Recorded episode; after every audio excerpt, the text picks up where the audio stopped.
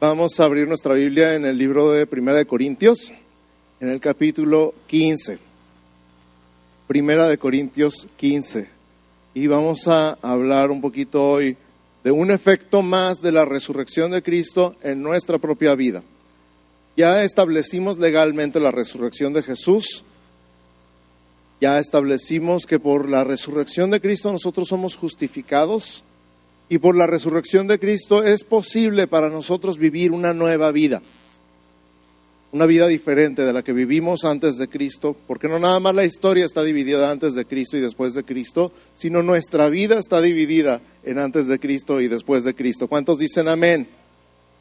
Y entonces hoy vamos a aprender sobre nuestra propia resurrección, porque nosotros también vamos a resucitar, ¿sabías eso? ¿Ya tienen su Biblia en 1 Corintios 15? Vamos a... Ya se me cambió aquí, espérenme. 1 Corintios 15, 1. Vamos a leer todo el capítulo, lo voy a leer lo mejor que pueda, con la mejor dicción que pueda, pero usted váyame siguiendo ahí. Además os declaro, hermanos, el Evangelio que os he predicado, el cual también recibisteis, en el cual también perseveráis por el cual asimismo, si retenéis la palabra que os he predicado, sois salvos si no creísteis en vano. Porque primeramente os he enseñado lo que asimismo recibí, que Cristo murió por nuestros pecados conforme a las Escrituras, y que fue sepultado, y que resucitó al tercer día conforme a las Escrituras, y que apareció a Cefas y después a los doce, después apareció a más de quinientos hermanos a la vez, de los cuales muchos viven aún y otros ya duermen. Después apareció a Jacobo, después a todos los apóstoles y al último de todos, como a un abortivo, me apareció a mí. Porque yo no soy, yo soy, perdón, el más pequeño de los apóstoles, que no soy digno de ser llamado apóstol porque perseguía la iglesia de Dios. Pero por la gracia de Dios soy lo que soy. Y su gracia no ha sido en vano para conmigo. Antes he trabajado más que todos ellos, pero no yo, sino la gracia de Dios conmigo. Porque o sea yo o sean ellos, así predicamos y así habéis creído. Pero si se predica de Cristo que resucitó de los muertos, ¿cómo dicen algunos entre vosotros que no hay resurrección de los muertos? Porque si no hay resurrección de los muertos, tampoco Cristo resucitó. Y si Cristo no resucitó, vana es entonces nuestra predicación, vana es también vuestra fe. Y somos hallados falsos testigos de Dios, porque hemos testificado que Dios, que Él resucitó a Cristo al cual no resucitó, si es verdad que los muertos no resucitan. Porque si los muertos no resucitan, tampoco Cristo resucitó. Y si Cristo no resucitó, vuestra fe es vana, aún estáis en vuestros pecados. Entonces también los que durmieron en Cristo perecieron. Si en esta vida solamente esperamos en Cristo, somos los más dignos de conmiseración de todos los hombres. Mas ahora, Cristo ha resucitado de los muertos primicias de los que durmieron es hecho, porque por cuanto la muerte entró por un hombre, también por un hombre la resurrección de los muertos. Porque así como en Adán todos mueren, también en Cristo todos serán vivificados, pero cada uno en su debido orden. Cristo las primicias, luego los que son de Cristo en su venida, luego el fin. Cuando entregue el reino al Dios y Padre, cuando haya suprimido todo dominio, toda autoridad y toda potencia, porque es preciso que Él reine hasta que haya puesto a todos sus enemigos debajo de sus pies, y el postrer enemigo que será destruido es la muerte. Porque todas las cosas las sujetó debajo de sus pies. Y cuando dice que todas las cosas han sido sujetadas a Él, claramente se exceptúa aquel que sujetó a Él todas las cosas. Pero luego que todas las cosas le estén sujetas, entonces también el Hijo mismo se sujetará al que le sujetó a él todas las cosas, para que Dios sea todo en todos. De otro modo, ¿qué harán los que se bautizan por los muertos? Si en ninguna manera los muertos resucitan, ¿por qué pues se bautizan por los muertos? ¿Y por qué nosotros peligramos a toda hora? Os aseguro, hermanos, por la gloria que de vosotros tengo en nuestro Señor Jesucristo, que cada día muero. Si como hombre batallé en Éfeso contra fieras, ¿qué me aprovecha? Si los, muertos, si los muertos no resucitan, comamos y bebamos, porque mañana moriremos. No Las malas conversaciones corrompen las buenas costumbres. Velad debidamente y no pequéis, porque algunos no conocen a Dios, para vergüenza vuestra lo digo. Pero dirá alguno, ¿cómo resucitan los muertos? ¿Con qué cuerpo vendrán? Necio, lo que tú siembras no se vivifica si no muere antes. Y lo que siembras no es el cuerpo que ha de salir, sino el grano desnudo, ya sea de trigo o de otro grano. Pero Dios le da el cuerpo como Él quiso y a cada semilla su propio cuerpo. No toda la carne es la misma carne. Una es la carne de los hombres, otra carne la de las bestias, otra la de los peces y otra la de las aves y al cuerpos celestiales y cuerpos terrenales. Pero una es la gloria de los celestiales y otra la de los terrenales. Y una es la gloria del sol y otra la de la luna y otra la gloria de las estrellas, pues una estrella es diferente de otra en gloria. Así también es la resurrección de los muertos. Se siembra en corrupción, resucitará en incorrupción. Se siembra en deshonra, resucitará en gloria. Se siembra en debilidad, resucitará en poder se siembra cuerpo animal, resucitará cuerpo espiritual. Hay cuerpo animal y cuerpo espiritual. Así también está escrito, fue el primer hombre Adán, alma viviente, el postrer Adán, espíritu vivificante. Mas lo espiritual no es primero, sino lo animal, luego lo espiritual. El primer hombre es de la tierra, terrenal. El segundo hombre, que es el Señor, es del cielo. ¿Cuál el terrenal? Tales también los terrenales. ¿Y cuál el celestial? Tales también los celestiales. Y así como hemos traído la imagen del terrenal, traeremos también la imagen del celestial. Pero esto digo, hermanos, que la carne y la sangre no pueden heredar el reino de Dios, ni la corrupción hereda la incorrupción. He aquí os digo un misterio. No todos dormiremos, pero todos seremos transformados. En un momento en un abrir y cerrar de ojos. A la final trompeta, porque se tocará la trompeta y los muertos serán resucitados incorruptibles y nosotros seremos transformados, porque es necesario que esto corruptible se vista de incorrupción y esto mortal se vista de inmortalidad. Y cuando esto corruptible se haya vestido de incorrupción y esto mortal se haya vestido de inmortalidad, entonces se cumplirá la palabra que está escrita, sorbida es la muerte en victoria. ¿Dónde está, oh muerte, tu aguijón? ¿Dónde, oh sepulcro, tu victoria? Ya que el aguijón de la muerte es el pecado y el poder del pecado la ley. Mas gracias sean dadas a Dios que nos da la victoria por medio de nuestro Señor Jesucristo. Así que hermanos míos amados, estad firmes y constantes, creciendo en la obra del Señor siempre, sabiendo que vuestro trabajo en el Señor no es en vano. Gracias Señor por esa palabra. ¿Cuántos se agarran de esa palabra? Yo la creo con todo mi corazón. Yo creo con todo mi corazón en cada palabra que está escrita en este capítulo de esta carta. Y hay muchísimos mensajes y sermones y predicaciones que podríamos sacar de este capítulo y podría predicar cuatro horas seguidas, pero no quiero que se duerman y se me caigan como aquel que se le cayó a Pablo. Voy a enfocar solamente en tres partes, únicamente en tres partes de este capítulo Algún día podremos hablar sin, sin cansarnos de esto, cuando estemos en la eternidad. Primero voy a enfocar en los versos 20 al 22. Dice así, más ahora Cristo ha resucitado de los muertos, primicia de los que durmieron es hecho, porque por cuanto la muerte entró por un hombre, también por un hombre la resurrección de los muertos. Porque así como en Adán todos mueren, también en Cristo todos serán vivificados. Número uno, si Cristo resucitó, entonces yo también voy a resucitar. ¿Puedes decir conmigo? Si Cristo resucitó, entonces yo también voy a resucitar. Esto no está en tela de juicio. Establecimos una vez más legalmente el domingo de resurrección que Cristo sí resucitó. Cristo no es un invento de nadie es un personaje histórico comprobado con miles de escritos a favor y en contra de su persona. Tuvo que haber sido real. Y no nada más tuvo que haber sido real, sino que está perfectamente documentada su muerte y su resurrección. No tenemos lugar a duda de que Cristo resucitó. Y si Cristo resucitó, entonces la tercera aseveración de estas tres semanas seguidas es que yo también voy a resucitar.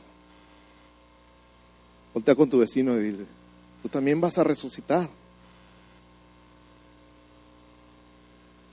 Entonces esto le da una torre un montón de argumentos con los que vivimos en el mundo. Número uno, no hay reencarnación.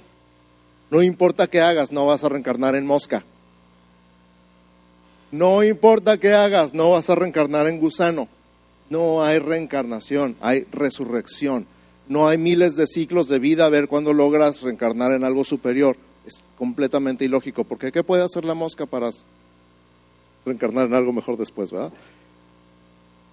Para empezar. Pero definitivamente no hay reencarnación porque la Biblia nos habla de la resurrección. Morimos una sola vez. Luego viene la resurrección. Vamos a resucitar. Tú y yo vamos a resucitar. Tampoco es cierto, como dice el mismo Pablo, ¿de qué sirve que haya yo peleado contra fieras en Éfeso? Comamos y bebamos que mañana moriremos. Mucha gente en el mundo y uno que otro cristiano dentro de la iglesia vive con esa filosofía. Solamente se vive una vez. Yo no los jóvenes entendieron. Yo los, en inglés son las siglas de You Only Live Once, solo se vive una vez. Y entonces bajo ese lema hacemos toda clase de tonterías en la vida creyendo que nomás se vive una vez y bueno, pues hay que darle vuelo a la hilacha. No creemos en la eternidad, no creemos que haya vida después de la muerte, solamente vive el momento. Solamente vive para hoy, para este instante, no importa qué pase después. La cosa es que sí importa, porque este instante es, ya, se fue. La eternidad es otra historia. Si creemos en la resurrección de los muertos, si creemos en la resurrección de Jesús, tenemos que creer en nuestra propia resurrección en el futuro. Y si creemos en nuestra propia resurrección en el futuro, tenemos que creer en la eternidad. Y entonces viene la gran pregunta. ¿Qué estás pensando? ¿Estás pensando en el momento, en el hoy?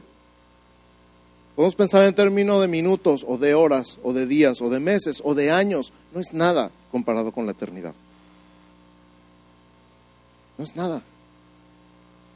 El otro día me preguntaban cómo interpretaba el versículo donde dice que esta leve tribulación momentánea produce en nosotros un cada vez más excelente y eterno peso de gloria. Decía, bueno, con el infierno, comparado con el infierno, cualquier cosa aquí es leve, hombre. Cualquier sufrimiento aquí en la tierra es leve comparado con el infierno. Y comparado con la eternidad, cualquier cosa es momentánea. ¿Qué estás pensando? ¿Estás sufriendo por el hoy? ¿Estás sufriendo por el esta semana? ¿Estás sufriendo por el este mes? ¿En qué, en qué te estás enfocando? Por este año, por la meta trimestral de ventas. Si Cristo resucitó, yo también voy a resucitar. Y si voy a resucitar, entonces voy a tener vida eterna. ¿En qué tengo mi mirada? Y el punto número uno. Número dos, voy a leer los versos nuevamente 47 al 49. El primer hombre es de la tierra, terrenal. El segundo hombre, que es el Señor, es del cielo. ¿Cuál el terrenal? Tales también los terrenales. ¿Y cuál es celestial? Tales también los celestiales. Así como hemos traído la imagen del terrenal, traeremos también la imagen del celestial. Punto número dos, si están tomando notas. Cuando resucite, voy a tener un cuerpo nuevo. Fíjate, no es si resucito, es cuando resucite. Cuando resucite voy a tener un cuerpo nuevo, igual que el de Cristo resucitado. Porque dice ahí que tal la imagen del celestial, igual los celestiales. Cuando resucite, no es si resucito. Cuando resucite, voy a tener un cuerpo nuevo, igual que el de Cristo resucitado. ¿Cómo va a ser ese cuerpo nuevo? Y mira, leemos todo. Cuenten el chiste porque lo contaron en señas y no entendí nada. no, no te preocupes. Es que lo cuentan el chiste en señas y se ríen en audio, pues oye, qué chiste cuando resucite va a tener un cuerpo como el de Cristo. Y en el mismo capítulo leemos, bueno, ¿con qué cuerpo vamos a resucitar? ¿O con qué cuerpo van a resucitar los muertos? Y hasta Pablo le dice, necio, que en términos modernos ponle como tú quieras, llena el espacio en blanco, cada quien le dice a su familia como puede. En mi casa decimos babas cuando pasa algo así, ay, babas. ¿Cómo se te ocurre que va a ser el mismo cuerpo? ¿Cómo se te ocurre que va a ser el mismo cuerpo? que vas a estar igual de cojo o igual de ciego o igual de sordo. ¿Cómo se te ocurre que vas a tener el mismo cuerpo enfermo? Es lo que está diciendo Pablo. ¿Cómo se te ocurre? Y entonces empieza a decir ¿verdad? que hay diferente carne, la carne de los animales y de las vacas y de los pájaros, etcétera. ¿Verdad que sabe diferente la carne de res que la carne de pollo que la carne de pescado? Y la de puerco, ¿saben diferentes? Tienen diferente textura, diferente sabor, se come diferente. Es diferente carne.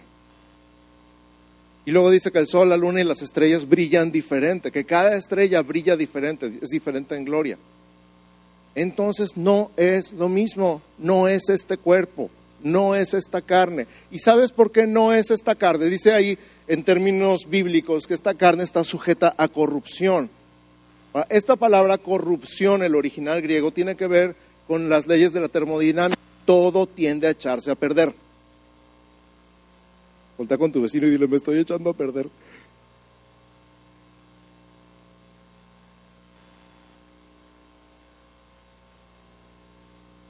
Si no te habías dado cuenta, no estás igual que hace cinco años. No estás igual que hace diez años. Nos estamos echando a perder. Esta carne está sujeta a corrupción. O sea, se hace vieja, se enferma y se desgasta. Y finalmente se muere. Se pudre. Sí, ya que está en la tierra, se pudre. A menos que les dé lepra, pero no. Olviden esa parte esta carne se hace vieja, se enferma, se desgasta, se nos cae el pelo, se nos caen los dientes.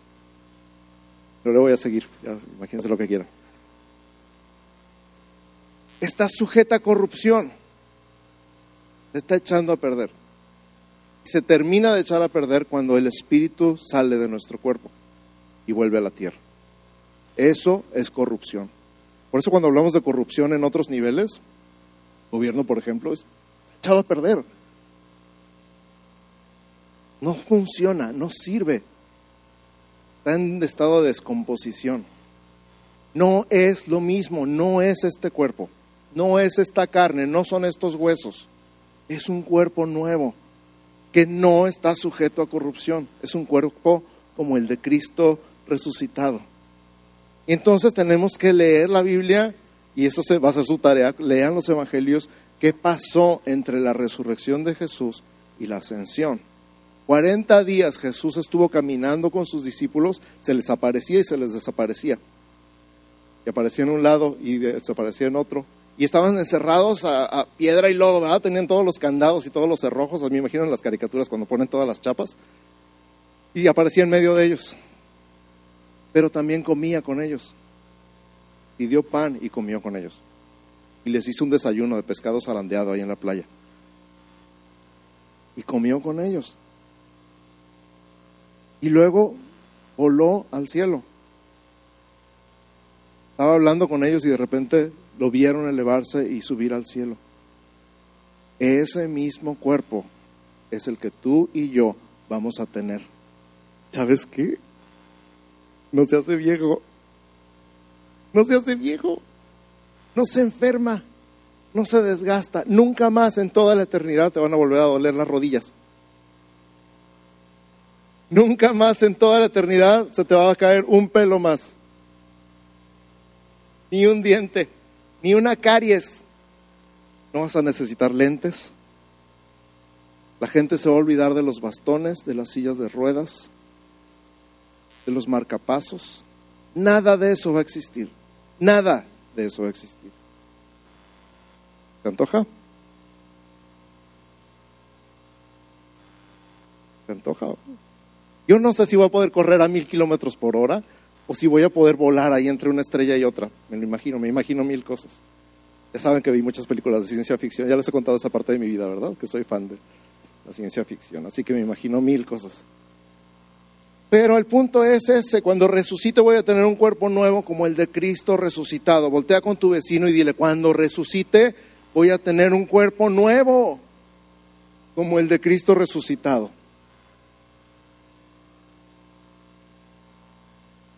Nunca más voy a envejecer, ni me voy a enfermar, ni me voy a desgastar. No me va a doler nada, no se me va a inflamar nada, no se me va a caer nada. ¿A poco no es emocionante? Ush, número 3. Voy a leer los versos 54 y 55 otra vez. Voy a leer los versos 54 y 55. Dice, y cuando esto corruptible se haya vestido de incorrupción y esto mortal se haya vestido de inmortalidad, qué curado suena eso, ¿a poco no? Entonces se cumplirá la palabra que está escrita, sorbida es la muerte en victoria. ¿Dónde está, oh muerte, tu aguijón? ¿Dónde, oh sepulcro, tu victoria? Punto número tres, si estás tomando notas, los hijos de Dios no le tenemos miedo a la muerte. Los hijos de Dios no le tenemos miedo a la muerte.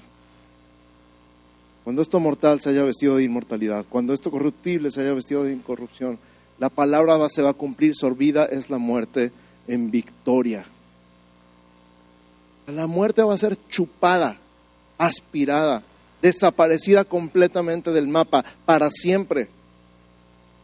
Por eso ahí mismo atrásito dice, el último enemigo a ser destruido será la muerte. Todavía aquí dando lata la muerte, ¿verdad?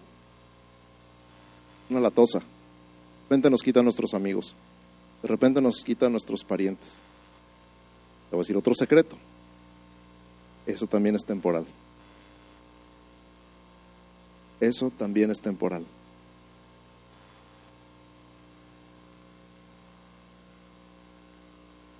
El último enemigo a ser destruido es la muerte. Sorbida es la muerte en victoria. ¿Cuál victoria? La victoria de la resurrección. La muerte no pudo detener a Jesús. Amén. Un día no va a poder detener a nadie más. Un día no muy lejano, la muerte no va a poder detener a nadie. La resurrección de los muertos es una realidad en un futuro no tan lejano. Por lo tanto, los hijos de Dios no le tenemos miedo a la muerte. Hay miles de cosas que hemos hecho por miedo a la muerte. Y lo peor de todo es que hay miles de cosas que hemos dejado de hacer por miedo a la muerte. No estoy hablando de tirarte en paracaídas, ni de saltar del bungee, ni nada por el estilo. Estoy hablando de servir a Cristo. Estoy hablando de predicar el Evangelio donde quiera que te pares. Estoy hablando de vivir una vida ejemplar, sin temor, libre de temor.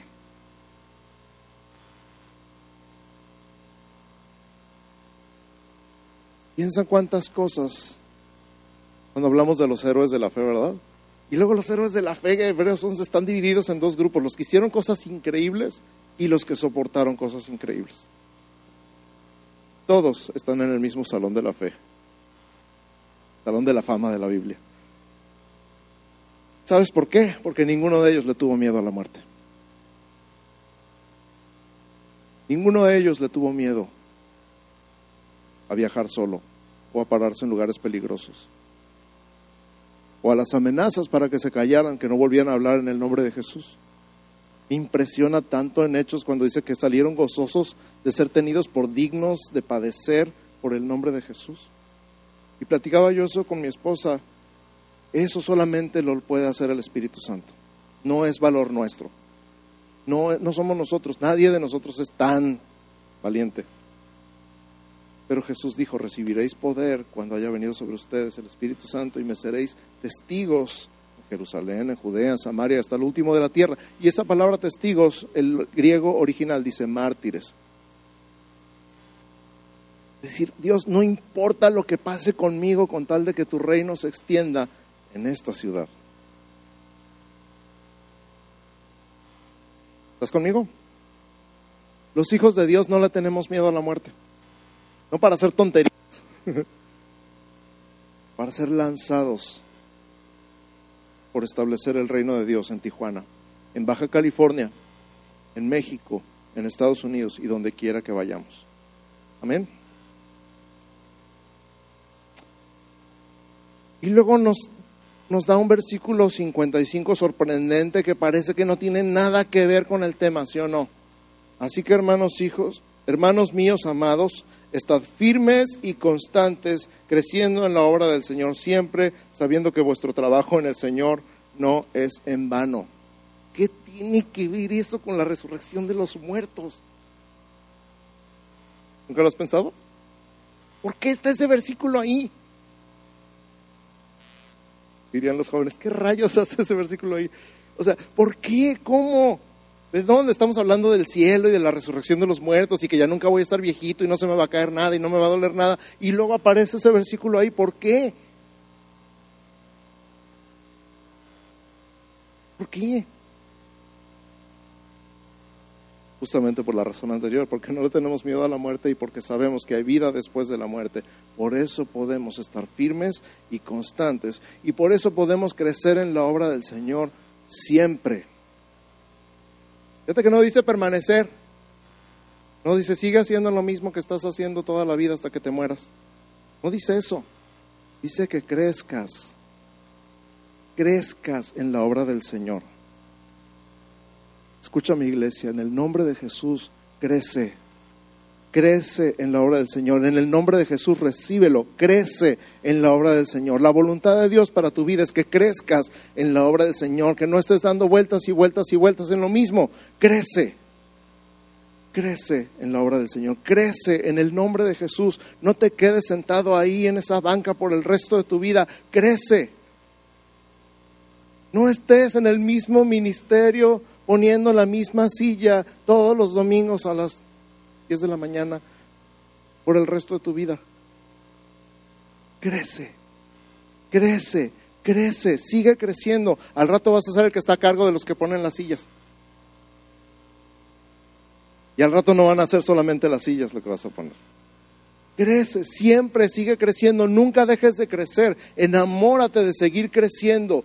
Impúlsate a ti mismo, motívate a ti mismo, busca la motivación en el poder del Espíritu Santo, porque la voluntad de Dios para tu vida es que crezcas.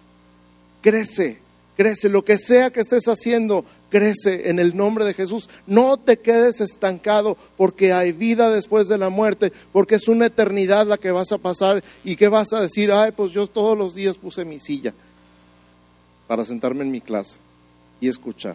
Y luego me fui a mi casa a comer pollo asado. Crece, no te quedes donde estás, nunca te quedes donde estás. Mira cómo lo dice, hermanos míos amados. No los está regañando. Él se está hablando como hermanos, como hermanos amados. Crece en la obra del Señor siempre. ¿Sabes qué? Yo no le tengo miedo a la muerte. ¿Sabes qué me da más miedo que la muerte? ¿Quieres saber qué me da más miedo que la muerte? Que mi vida sea un desperdicio. ¿Sabes qué me da más miedo que la muerte? Que mi vida sea un desperdicio. Haber vivido en vano. Llegar y decir, pues Nomás me diste un talento y no había mucho que hacer con él y pues aquí está. Eso me aterra.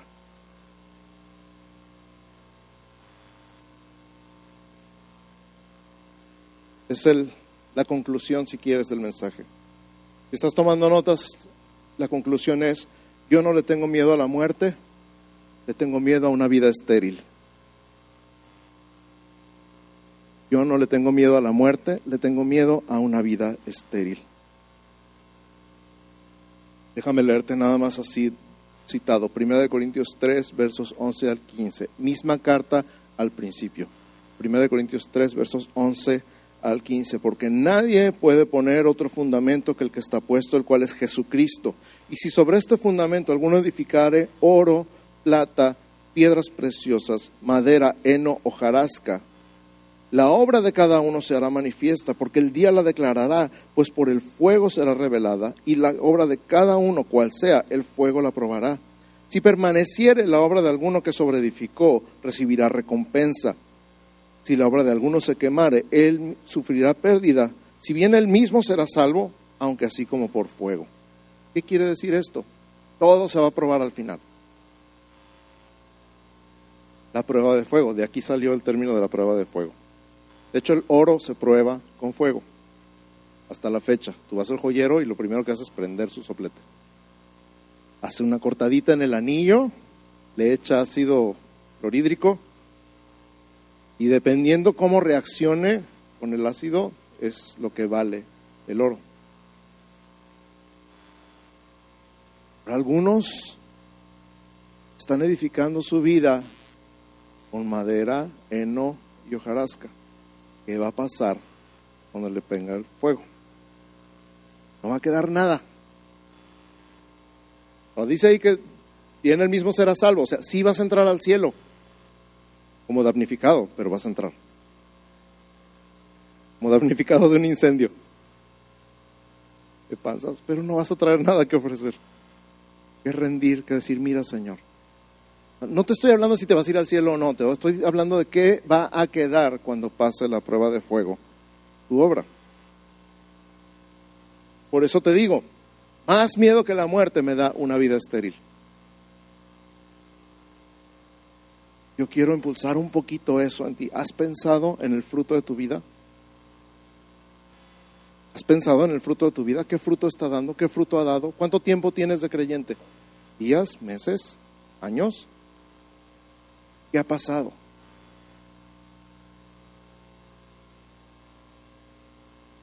¿Resistiría la prueba del fuego? El fundamento está puesto y el fundamento es Cristo y nadie puede cambiar el fundamento.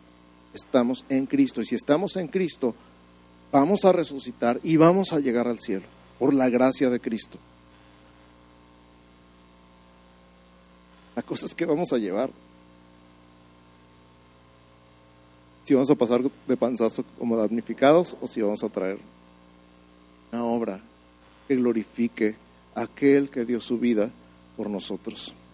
Voy a invitar al equipo de alabanza que pase, por favor. Ya estamos cerrando.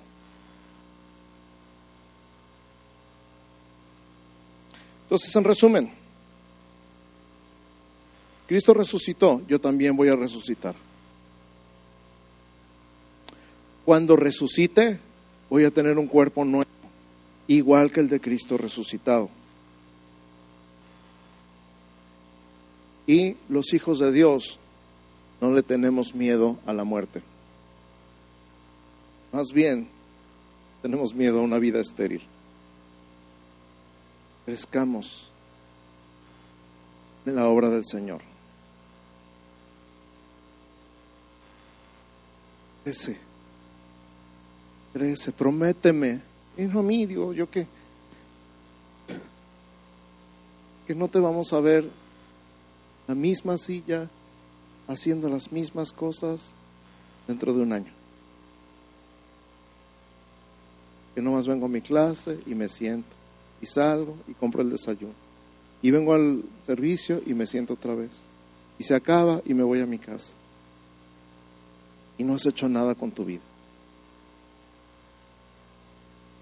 Señor, yo quiero, yo quiero, yo quiero crecer en tu obra.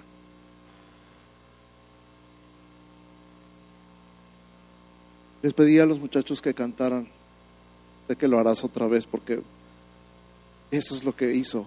Jesús resucitó y sé que lo hará otra vez. No, no resucitar Él, pero resucitarte a ti, resucitarme a mí. Quiero que pienses, porque a lo mejor han pasado mil cosas en tu vida y has hecho mil cosas y estás atorado en esto o en aquello. Pero si Él ha hecho tantas cosas, tantas cosas que leemos en la Biblia, abrir el mar para que pase su pueblo por tierra seca, si Él ha hecho tantísimas cosas y tú crees en Él, sabes que Él lo va a hacer otra vez que mientras meditas en lo que escuchaste el día de hoy, escucha este canto y mientras te va entrando la palabra y te va entrando junto con este canto, ponte de pie, adora y declara, yo creo en ti, yo sé que lo vas a hacer otra vez.